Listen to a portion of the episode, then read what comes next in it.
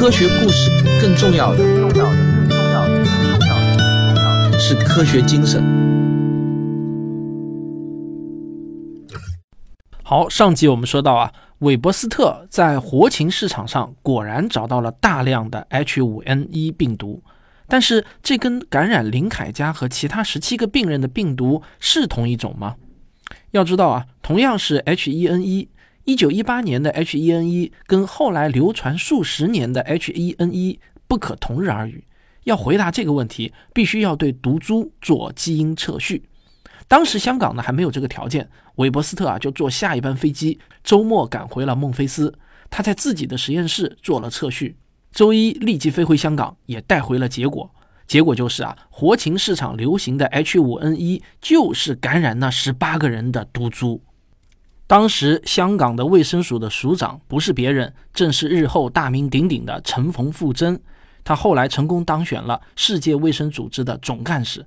陈冯富珍呢，马上就邀请国际卫生、环境、农业和渔业的专家研讨分析局势。结论是啊，本次流感起源于活禽市场，三分之一的病死率高得可怕。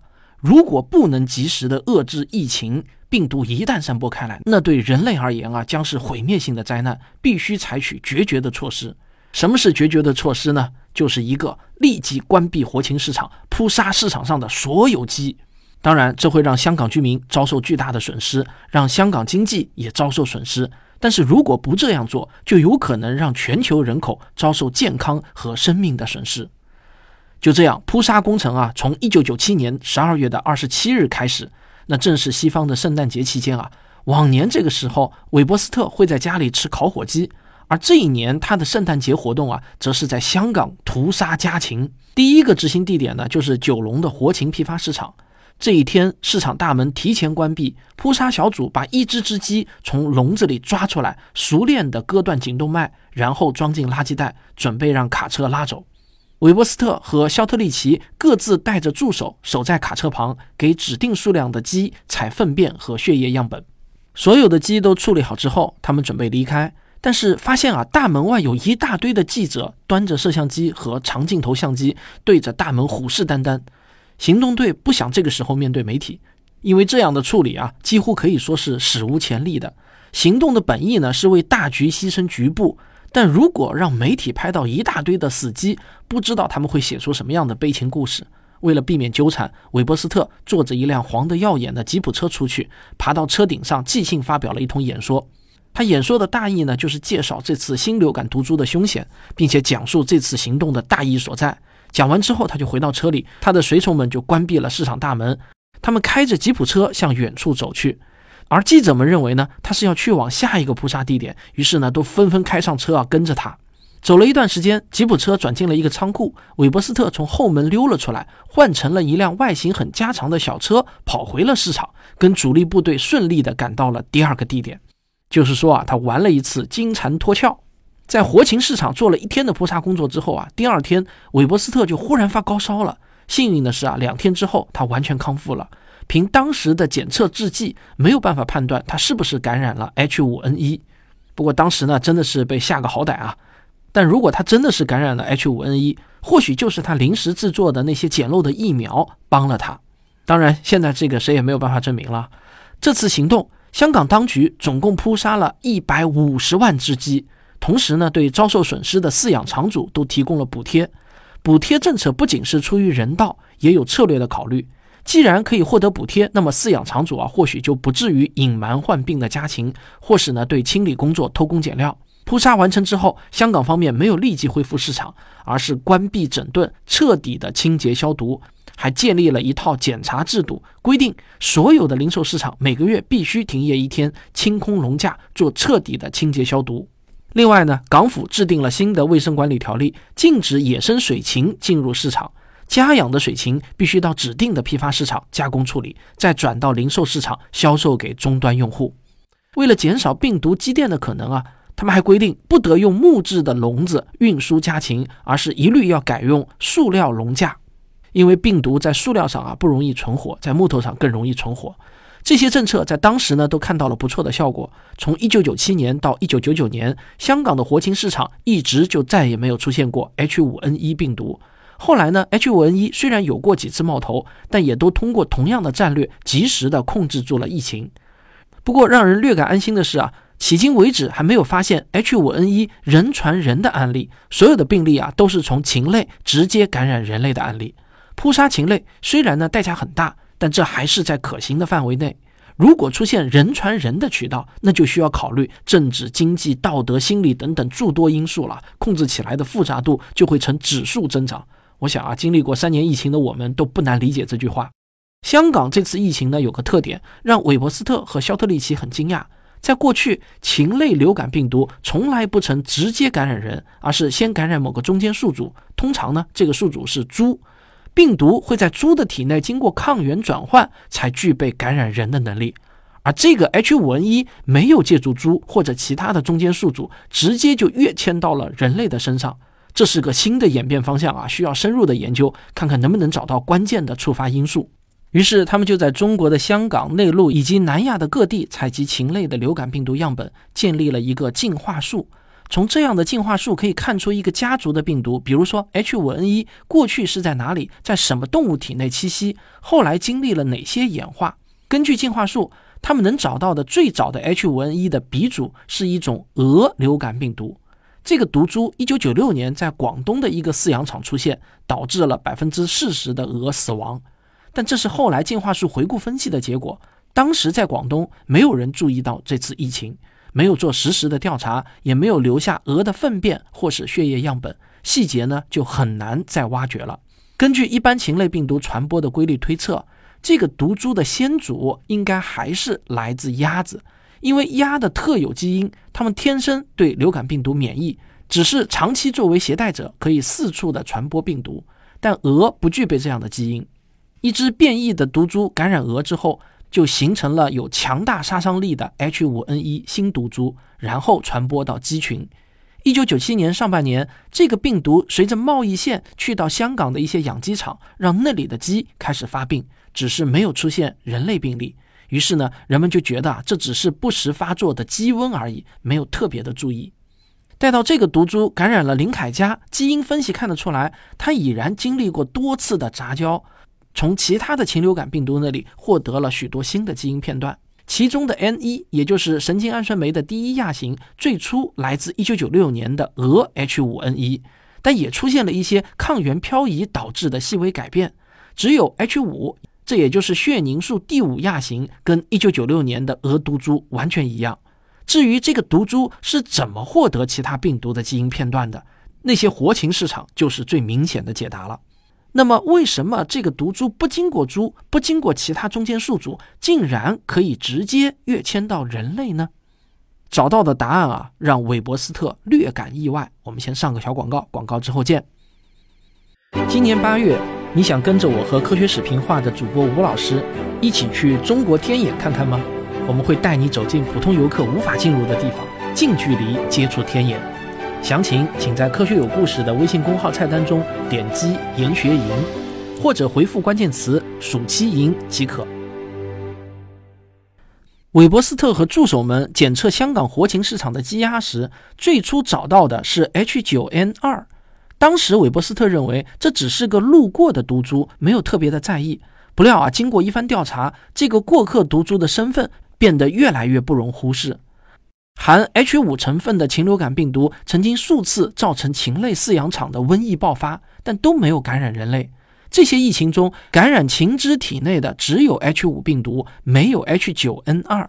一九九七年间，香港活禽市场的调查发现，H 九 N 二和 H 五 N 一这两种病毒是同时存在，而密集的活禽环境让他们找到机会交换基因片段。其中某个基因片段修改了 H5N1 的血凝素刺突外形，这样呢就让它能够跟人类的肺泡上皮细胞中的唾液酸受体结合，这就变成了一种啊能直接感染人类的毒株，而它的高毒性则跟那个非结构蛋白的 NS1 相关。H5N1 从其他病毒获得新的基因片段之后，让它的 NS1 出现了一个突变。而这个突变，我们其实已经见过面，就是一九一八年流感毒株的那个突变。这样的突变让病毒可以抑制宿主细胞的干扰素分泌，于是病毒繁殖能力就大幅度的增强。高浓度的病毒让人体免疫系统过度反应，结果啊就是细胞因子风暴。猛烈的炎症反应就让肺脏出现大量的渗出液，填满了肺泡。这样的肺泡没法获得氧气，病人就这样被自己的体液给活活的憋死了。一九九九年，香港活禽市场再次发现 H5N1 病毒，但这次病毒又有了进一步的演变。不仅跟1996年广东的鹅病毒距离拉开，跟1997年感染林凯家的那个毒株也有了很多细微的区别。它从其他毒株获得了许多新的基因片段，这些片段来源广泛，可以追溯到广东、广西、福建、浙江，甚至上海的鸭病毒。最终，这些病毒来到香港活禽市场，找到了交换基因的机会，于是产生出新的毒株。至于为什么这个病毒似乎不能人传人，最大可能是人类呼吸道上皮的一种糖结构。糖是人体结构的砖块之一。人类呼吸道上皮细胞有许多蛋白质，这些蛋白质表面呢就附着了一些糖组分，形状啊长得有点像一个小伞盖。一般的季节性流感病毒就会依附在这些糖组分上。结果呢，就是呼吸道上皮细胞表面铺满了流感病毒，病人打喷嚏、咳嗽，甚至说话都能喷出病毒。但 H5N1 病毒的形状不对，抓不住这些糖组分，这就让它们没法在呼吸道上皮细胞处聚集。打个形象的比方来说啊，就是这种病毒啊，它有本事能够进入到人的身体中，但是呢，它却很难找到一个跳板给跑出来。这还真是不幸中的万幸啊！病毒学家希望能够彻底扑杀这种病毒，如果不能的话，至少呢可以把它控制在本地，不要继续的扩散。但饲养场的鸭子能够携带流感病毒，包括 H5N1，外表却看不出症状，这就很难识别和防范。二零零三年的冬天，亚洲其他国家陆续发现了 H5N1 病毒传播，而这个毒株继续与其他毒株交换基因，不断产生新的变异。只有来自广东鹅流感的那个血凝素 H 五一直稳定不变。这些传播路线啊，可以用活禽交易来解释，但后来的传播显然是超出了人类贸易的范围。二零零四年开始，香港发现越来越多的野生鸟类感染 H 五 N 一死亡，包括小白鹭、苍鹭、红嘴鸥、麻雀、游隼。中国的青海湖是几种野生鸟类迁徙路径的交汇点，每年有大批迁徙的鸟类从印度飞越喜马拉雅山之后，在这里略加歇息，补充水分。二零零五年五月，青海湖发现几千只迁徙的鸟类死亡，包括斑头雁、鸬鹚、赤麻鸭。病毒检测就证实这些鸟都死于 H5N1。再后来，蒙古、西伯利亚、土耳其陆续发现了这个毒株。最后，欧洲和非洲也出现了野生鸟类感染。这样的远距离传播只能有一个解释，就是这个从活禽市场产生的高毒毒株反过来感染了野鸭。野鸭随季节迁徙，于是把 H5N1 带到更远的地方，感染了其他的迁徙鸟类，成为全球性的毒株。这些传播造成各种野生水禽死亡，也时不时的产生了人类的病例。二零零六年，阿塞拜疆有八人感染，五人死亡。同年，土耳其有十二人感染，四人死亡。H5N1 目前呢，似乎还不能人传人，对人类威胁暂时不是太大，但对野生和饲养禽类都是很大的威胁。国际卫生和环境专家一直在研讨如何应对这个问题。能想到的策略啊，主要是两个。最根本的做法呢，是找到和扑杀所有的感染动物，然后焚化处理，直到疫区检测不到这个毒株。这一策略的目标呢，就是争取从地球上根除这个毒株。第二个策略就是给易感禽类接种疫苗，防止它们发病。目前，欧美、日本和韩国采取前一种政策，一旦发现疫情，就会把涉及的禽群全部的扑杀。中国包括香港。越南、印尼、埃及都采用疫苗政策，广泛的施用家禽流感疫苗。疫苗确实可以明显的降低家禽 H5N1 的发病率，也顺便防止这个毒株侵袭人类。二零零五年，越南曾经有六十一例人类禽流感病例，十九例死亡。而给家禽普遍了施用流感疫苗之后，二零零六年就再也没有出现任何人类感染病例了。疫苗战略啊，是防御战略。可以让现有的家禽不会感染 H5N1，但不能清除环境中已经存在的病毒。而因为技术或者经济的原因，不可能给所有饲养的禽类都接种疫苗，尤其是鸭农的积极性不高，因为鸭子对 H5N1 有天然的抵抗力。给鸭子接种啊，是为了保护其他禽类，对鸭子本身呢并没有意义。而如果疫苗又必须由鸭农自己来购买，他们多半呢就会不乐意了。但如果鸭子不接种疫苗，就会成为长久的病毒库源，随时都可以把病毒传播给其他的禽类，或者呢像猪啊、马啊这些牲畜。显然，在可以预见的将来，H5N1 不可能从环境里彻底消失，而它的毒性凶猛，所以呢，世界卫生组织就把这个毒株列为通报疾病。所有成员国一旦发现 H5N1 的疫情，无论是在人类还是在动物身上，都应该立即通报。但是这类通报啊，又必定引发禽类和相关产品，比如说肉品啊、羽绒啊等等的禁运，这就会造成啊至少以百万元计的经济损失。所以呢，隐瞒疫情的事件呢，也是时有发生。二零零零年，韦伯斯特和圣尤达医院的病毒学专家就到江西南昌跟江西医科大学合作，研究沿海地区鸭和鹅的 H5N1 如何传播到华中地区的鲜活农产品市场。是否会造成人类感染？双方合作呢，建立了一个流感监测系统，每个月从南昌的鲜活农产品市场抽取家禽的血液和粪便样本，这些样本中分离出多种流感病毒，包括 H9N2，就是那个可能为 H5N1 提供关键基因片段，让它可以感染人类的推手毒株。但一段时间里头啊，并没有发现 H5N1。二零零零年二月。监测人员从某个市场上的一只鹌鹑和四只鸡的样本里分离出了 H5N1。五月，又从另外三只鹌鹑体内分离出了 H5N1。韦伯斯特小组就撰写了书面报告，交给了江西医科大学以及江西和北京的农业主管部门。不久，江西医科大学就关闭了刚建立的流感监测系统。韦伯斯特对这个决定表示理解，因为江西医科大学没有三级生物安全防护条件的实验室，让工作人员直接研究 H5N1 实在是太不安全了。二零零四年，香港一家三口到福建探亲的时候，出现了流感症状。三十三岁的父亲和八岁的女儿死亡，九岁的儿子康复。病人体内呢分离出了 H5N1 毒株的 Z 亚型，这个亚型的毒性非常高。二零零二年，在野生的鸟类里出现之后呢，迅速的扩散，成为了 H5N1 的优势株，而且已经从野生鸟类传播到了家禽。韦伯斯特听到这个情况，立即就到香港调查，在香港各个活禽市场并没有发现 H5N1，基本上呢，肯定这一家三口是到了福建之后才被感染的。他把这三个病例的调查结果就写成了病例报告，发表在了学术期刊上。根据世界卫生组织二零一六年的统计。全球有八百五十四例 H5N1 人类感染，其中四百五十人死亡，这是非常高的一个病死率啊，已经大于百分之五十了。感染途径呢，明显跟职业相关，病人大多是禽类饲养场的工人，少数呢是活禽市场的业主。